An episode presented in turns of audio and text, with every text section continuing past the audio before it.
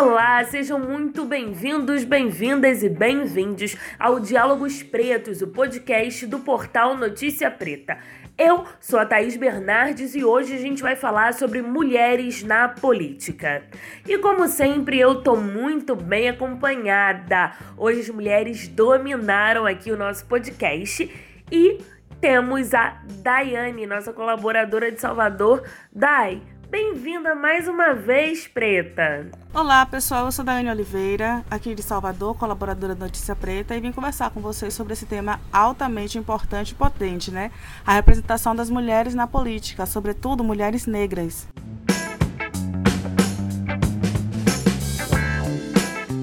Em 2018, apenas 24,4% dos deputados federais eleitos se declararam pretos ou pardos, segundo dados do Instituto Brasileiro de Geografia e Estatística, o IBGE. Mesmo nós, negros, sendo 55,8% da população, nós ainda somos subrepresentados nas casas legislativas, né? Esses locais onde são feitas e votadas as leis que atuam diretamente sobre os nossos corpos negros. E esse cenário é parecido na esfera estadual. Ainda em 2018, 28,9% entre os vitoriosos para as assembleias legislativas eram pretos ou pardos. Entre os vereadores, a situação foi um pouco melhor. A eleição de 2016 registrou 42,1% de pretos e pardos entre os eleitos para as câmaras municipais. Ainda assim, esse número não mostra a realidade brasileira. O número mostra uma subrepresentação, considerando a quantidade de negros que temos no Brasil. Esses indicadores de representação, eles são importantes, né, para a gente poder monitorar como nós negros estamos ou não inseridos nesses espaços de tomada de decisão. A importância da ocupação desses espaços é um tema que sempre foi discutido pela vereadora Marielle Franco, né? Que foi brutalmente assassinada em 2018 e até hoje a gente se pergunta quem mandou matar Marielle. Em uma entrevista para a socióloga Jamila Ribeiro há dois anos, a Marielle ela falou sobre a importância de ser uma legisladora negra no Brasil. Quem legisla hoje, no geral, é, e aí, âmbito nacional, ou se a gente pega específico de alguns municípios, é, é uma maioria de homem, homem branco, heteronormativo e rico, que eu acho que isso é importante dizer, né? Nessa relação da desigualdade que está colocada, principalmente a desigualdade econômica, que a gente, mulher negra, está na base da pirâmide, né? Nós estamos no topo da pirâmide quando a gente fala de índices de violência, estupro, né? O dossiê né, Mulher, lançado no Rio de Janeiro no último ano, que pega uma, uma década, que a gente pega aí um, um espaço, a, o número de estupro com relação às mulheres negras aumentou mais de 50%.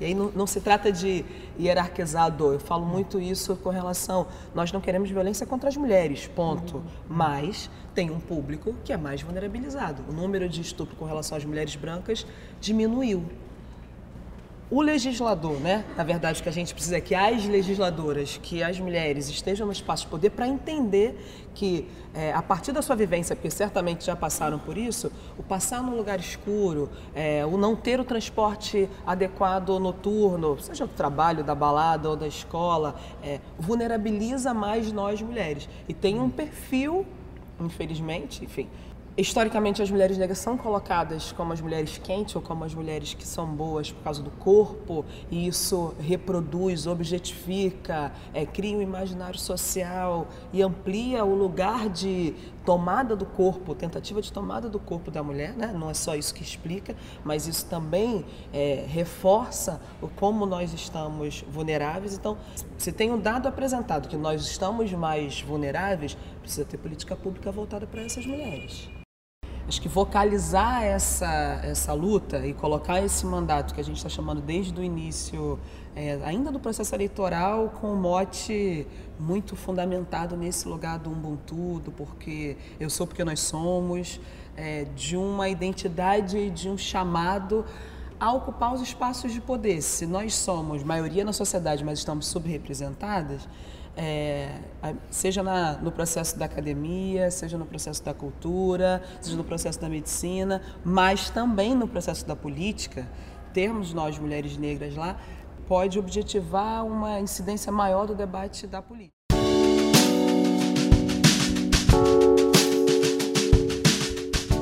Maravilhosa fala da Marielle, não é?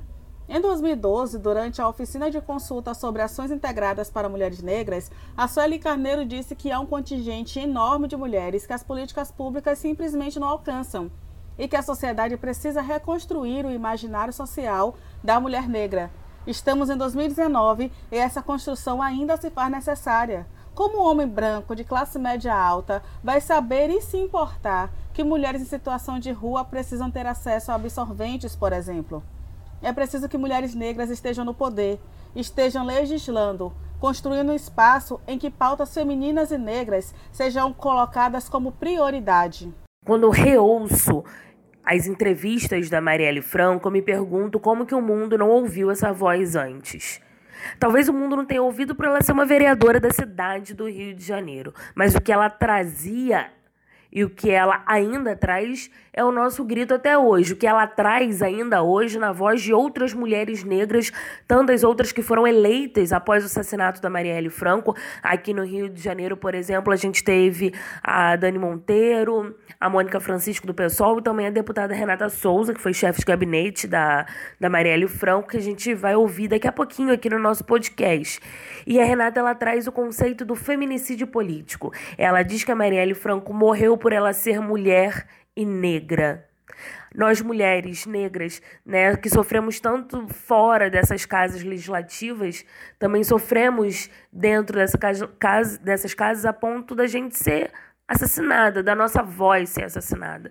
Porque quando mataram a Marielle, mataram milhares de vozes, não só das pessoas que votaram nela, mas também que pensavam como ela. Então, mulher na política, a gente, quando a gente pensa nesse conceito do que é na, mulher na política, e sobretudo o que é ser mulher negra na política, é isso que a Marielle traz. É ter essa consciência de que você é a minoria da minoria naquele espaço de poder, mas que você tem que legislar para a maioria da maioria, que somos nós negros, maioria nesse país. Vamos agora ouvir um bate-papo que aconteceu entre a socióloga e uma das ativistas mais atuantes do movimento negro da Bahia, Vilma Reis, com a deputada do estado do Rio de Janeiro, Renata Souza. Claro que nós, Notícia Preta, acompanhamos tudo. Em julho de 2019, a Vilma se lançou a pré-candidatura da Prefeitura de Salvador. A cidade é considerada a mais negra fora do continente africano, mas até agora não teve nenhum prefeito negro, nem tampouco uma prefeita negra. É um debate inovador. E a gente tem dito, né? Lembrando de Marielle Franco, a gente tem dito a nova estética política é com as mulheres negras. E quando nós falamos que essa nova estética política é com a gente, é dizer, nós pensamos um projeto a vida inteira para toda a sociedade. A sociedade que pensou projeto sem as mulheres negras e pensou que era possível desenvolver deixando a gente para trás. Mas o nosso projeto é para toda a sociedade. Por que, que é importante dizer isso? É, e a partir do nosso lançamento de pré-candidatura, tem surgido diversas outras pré-candidaturas negras em Salvador. Então surge a pergunta: por que, que vocês estão lançando várias?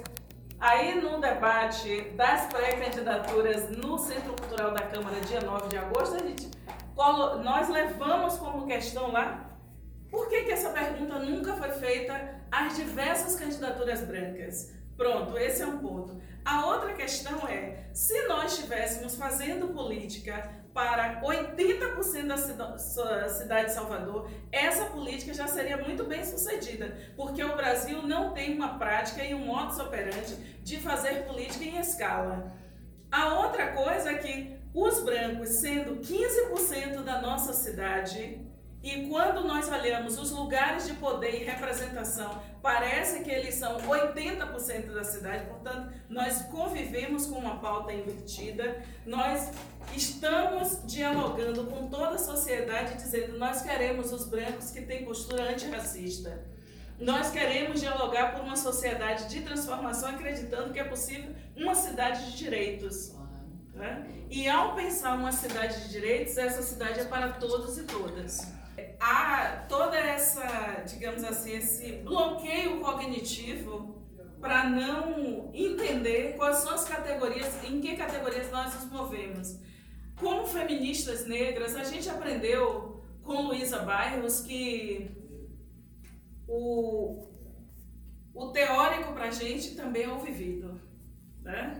O teórico para a gente é o vivido. E se e dentro dessa disputa de narrativa, se a gente não derrete a biblioteca colonial e ergue com nossos conceitos de como a gente está enxergando e a gente categorizar e dizer, bom, é por aqui. E vai sistematizando mesmo, nós precisamos fazer isso.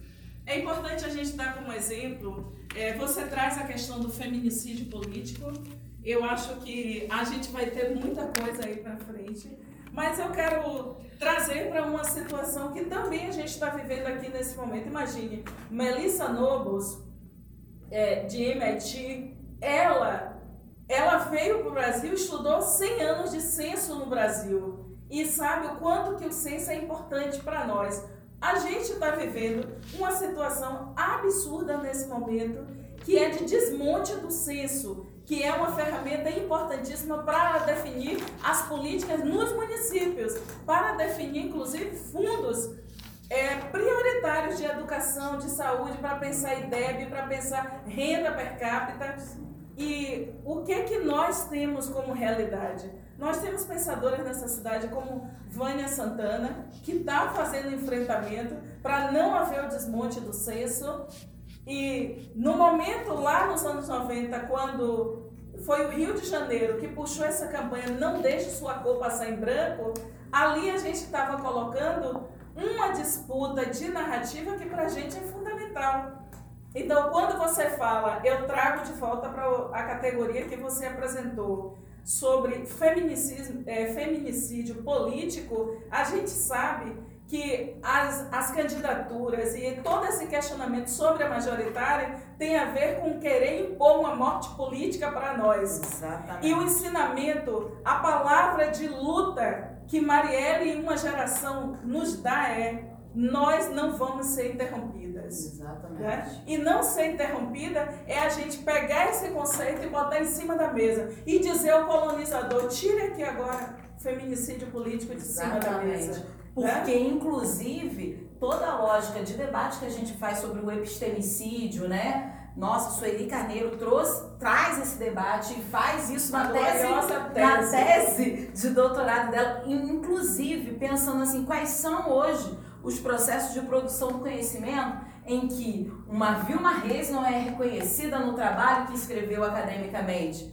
né? E o quanto, outro dia eu brincava, né? Eu falo, nossa, eu tô, desde quando a Marielle foi assassinada, eu tô falando de feminicídio político, mas parece que, que isso não, as pessoas não querem pensar sobre isso. Aí, Aí eu fico pensando, se fosse um homem branco do direito que tivesse trabalhado esse conceito, ou tivesse só verbalizado, já estava na boca do povo. vamos fazer um acordo? Vamos. A maravilhosa Patrícia Hill Collins, certo? Que está vindo aí também em outubro, né? Ah, O é. Brasil será inundado.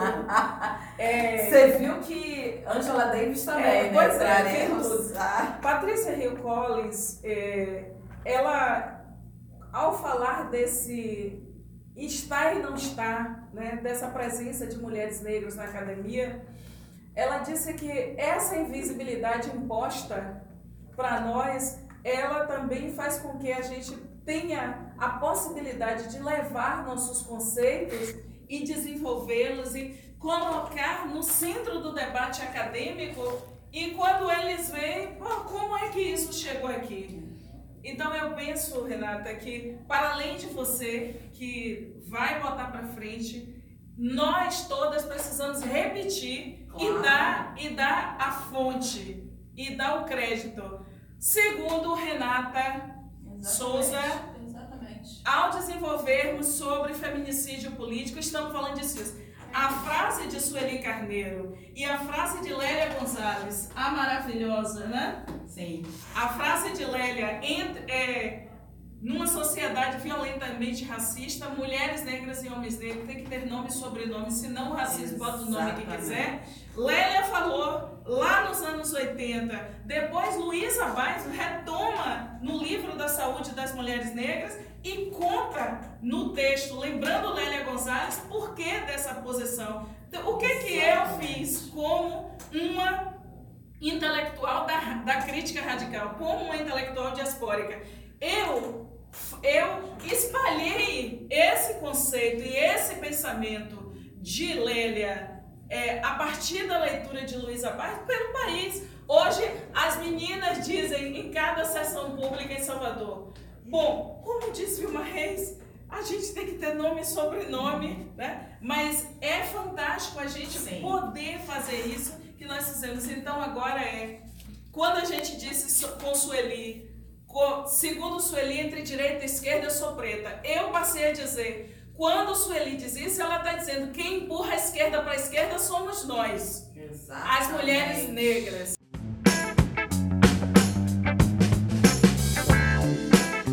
A Vilma traz essa questão do um por vez. Por que, que tem que ser um de cada vez? Por que, que a gente tem que estar sempre representado?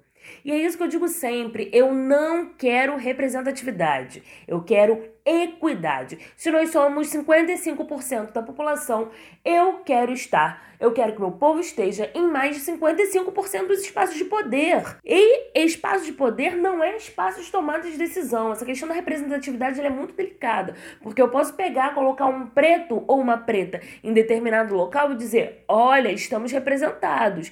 E isso também na política, né? Olha, temos uma vereadora, uma deputada preta, vocês não são representados aqui. Não, não, não. Um exemplo clássico disso é o Hélio, ne o Hélio Negão, que era Hélio Negão, se tornou Hélio, Hélio Bolsonaro para poder ganhar as eleições. Ele é um negro que está em um espaço de poder. Ele está em um espaço de tomada de decisão. Ele decide. Ele está lá levando a voz do povo negro para ele. Ou ele está lá sendo fantoche de branco. Para o branco dizer: olha, a gente tem aqui um negão, né? Então nós não somos racistas. Então esse negro, ele me representa? Porque ele tá lá nesse espaço de poder, mas ele tá tomando decisão, decisão em, é, em prol do meu povo preto. Então, quando a gente diz que tem que ter mulher negra na política, e aí você gosta ou não da política é, partidária, porque política todo mundo faz, a gente aqui no Notícia Preta faz política o tempo inteiro, você aí na sua vida também faz mas política partidária é uma outra coisa, você gostando ou não, eu te pergunto. Se a gente não tiver lá, nós, mulheres negras, ocupando esses espaços e levando as reivindicações da nossa população, você pode ter certeza que vai ter um branquinho filho de que vai ocupar esse espaço. E quando ele fizer a lei, quando ele votar a lei e quando ele vetar projetos, você pode ter certeza que ele não vai estar tá pensando em você. Quanta potência nesse diálogo. Depois de ouvir esse bate-papo entre a Vilma Reis e a Renata Souza, sobra muito pouco para a gente falar. Mas eu sou uma das pessoas que aprendi com a Vilma Reis a falar, a me apresentar com nome e sobrenome. Eu acho extremamente importante essa referência. E eu sempre cito que eu aprendi com Vilma Reis, porque quando eu digo isso, eu digo que essa mulher ela não é invisível, que essa mulher ela tem um espaço de poder, que a gente pode aprender com essa pessoa e que essa mulher negra ela não pode ser esquecida. Então, falar de mulheres negras, se referenciar a mulheres negras é extremamente importante para quebrar um sistema hegemônico que tenta invisibilizar essas mulheres.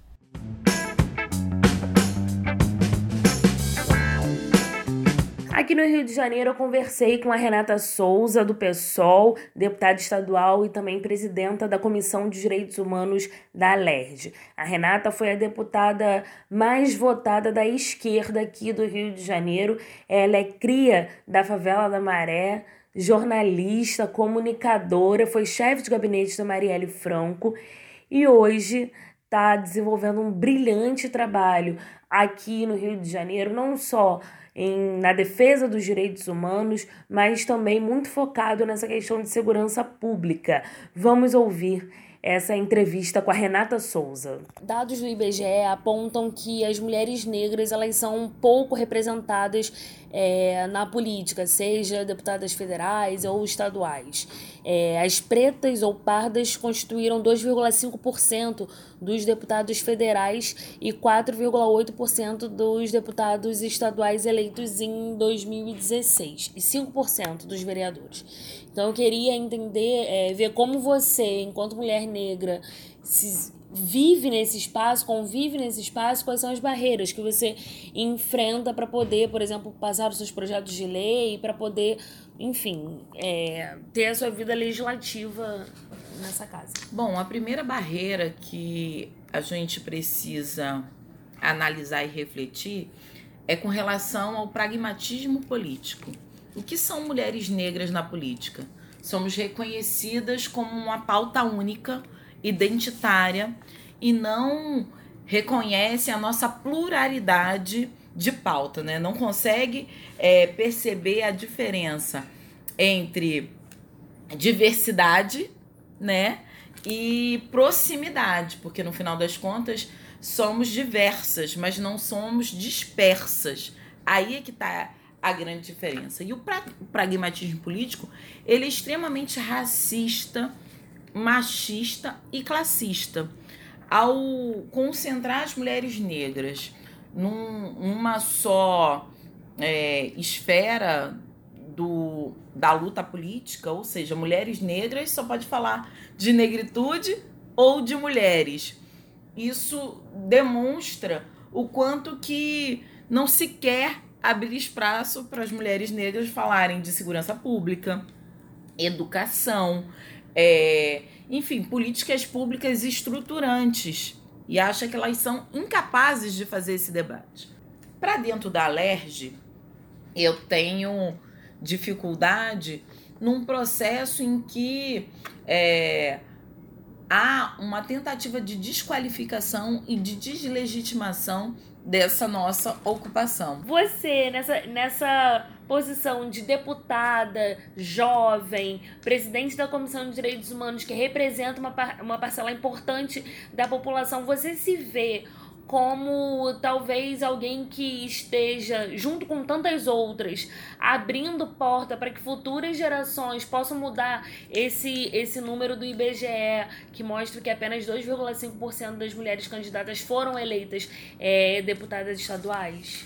Bom, essa relação ela se dá porque eu me considero parte da sociedade, né? Eu não estou apartada da sociedade como muitos parlamentares tentam fazer né, se enclausuram dentro de um gabinete, achando que ali com a sua caneta vai ditar o destino das pessoas e de, e de maneira muitas vezes né, é, cruel e irracional. Eu sou o contrário disso. Eu, eu não, não é porque eu, eu virei e estou deputada estadual que eu vou abrir mão da minha vida, abrir mão da pessoa que eu sou e de que me construí dançando funk, indo para baile funk, indo para favela, para periferia, zona norte do Rio de Janeiro. Esses são os lugares que eu sempre frequentei. E eu não vou deixar de frequentar porque eu virei deputada.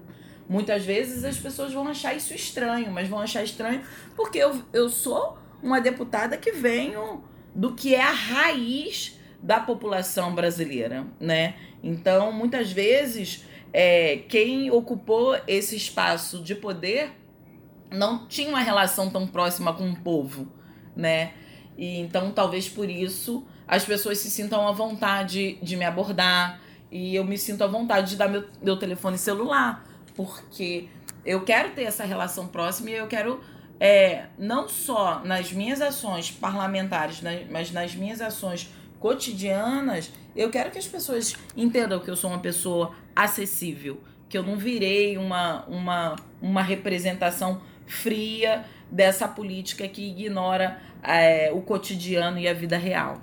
Então, é, eu continuo sendo a Renata, cria da favela da Maré, que fez mestrado, que fez doutorado, que está no pós-doutorado e nem por isso deixou de ser cria da favela da Maré. Então, é, em qualquer cargo que eu ocupe, eu não quero perder essa minha essência, porque é, isso revela também é, a disputa política que eu quero fazer.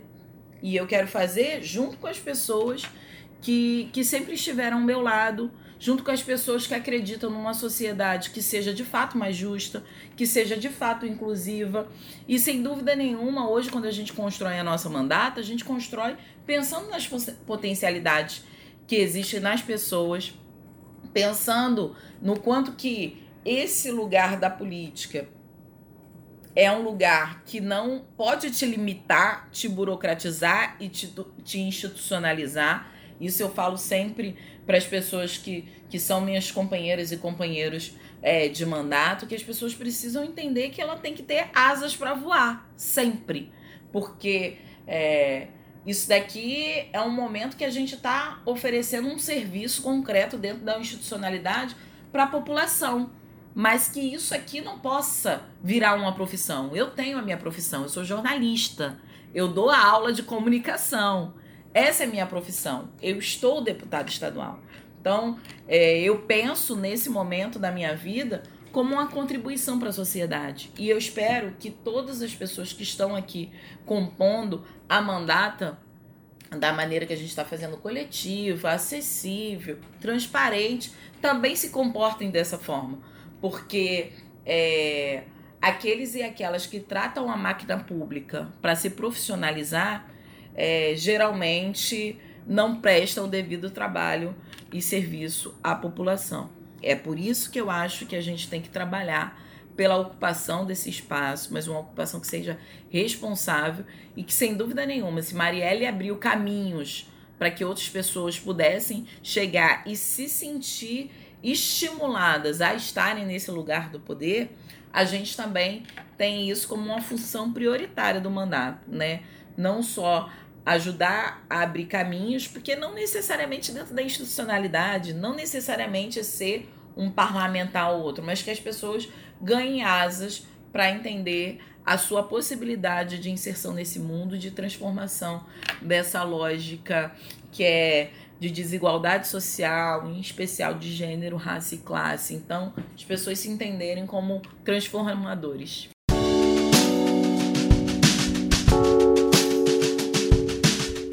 Fantástico! A Renata traz a reflexão de como o pessoal é político. Ao afirmar ser cria da maré, a deputada ressalta que as suas pautas estão relacionadas com o interesse dessas pessoas e pelas suas vivências. Essa relação não está desassociada, isso é muito importante. A Conceição Evarista, em entrevista ao Nexo, disse que a sua escrita estava contaminada pela condição de ser mulher negra. E é exatamente esse pensamento que podemos usar para refletir. Quem, além dos que estão na mesma realidade que a nossa, vai lutar as lutas que a gente trava? É muito importante pensar na esfera política sobre aqueles que nos representam. Apenas quem está em paralelo com os nossos pensamentos pode fazer alguma coisa para mudar essa realidade que muitas vezes é cruel para a população negra.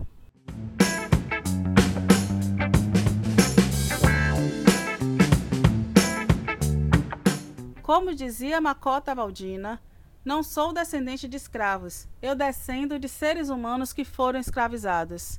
Então já está na hora da gente tomar de volta o nosso poder, não é não, pessoal? Agradeço muito estar com vocês, espero que vocês tenham gostado e até a próxima.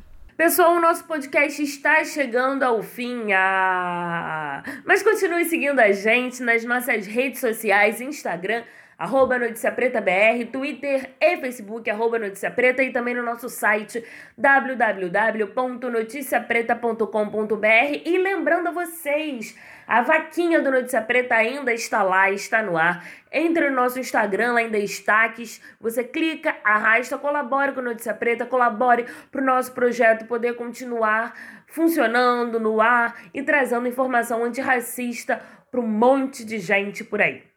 Muito obrigada, galera. Eu, Thais Bernardes, fico por aqui. Até a próxima. Axé!